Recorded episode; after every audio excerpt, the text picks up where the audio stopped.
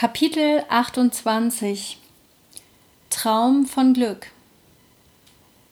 Der letzte Nachtdienst hatte mir nochmal gezeigt, wie gerne ich meine Arbeit eigentlich tat und wie viel Spaß ich früher damit hatte. Ich war gerne bei der Polizei gewesen, aber die Umstände dort, gar nicht so sehr die Arbeit, haben mich über Jahre dahin gebracht, dass ich das nicht mehr wollte, dass ich mein Leben verändern wollte und plötzlich war er da. Der letzte Tag. Noch ein letztes Mal früh aufstehen und nach Lauenburg fahren.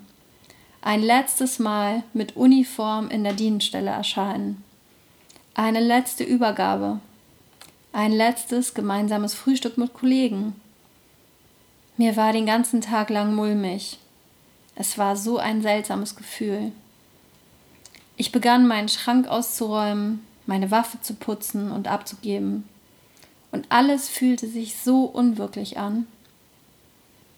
Gegen Mittag war die nächste Übergabe und dadurch war ein Großteil der Kollegen da. Sie versammelten sich im Aufenthaltsbereich und als ich spürte, was vor sich ging, wurde mir ganz anders.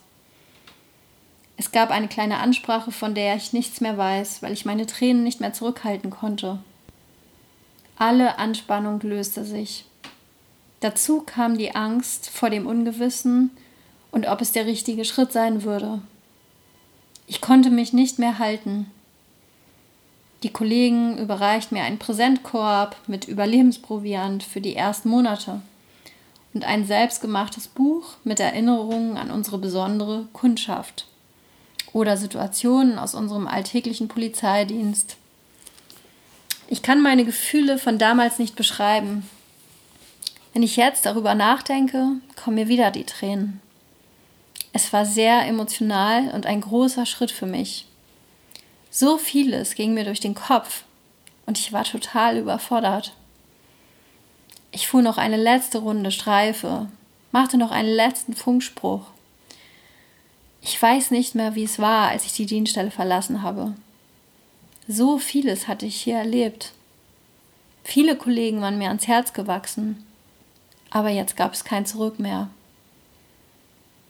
Dieser Schritt war mir alles andere als leicht gefallen. Ich musste mich richtig überwinden, kämpfen für das, was ich möchte.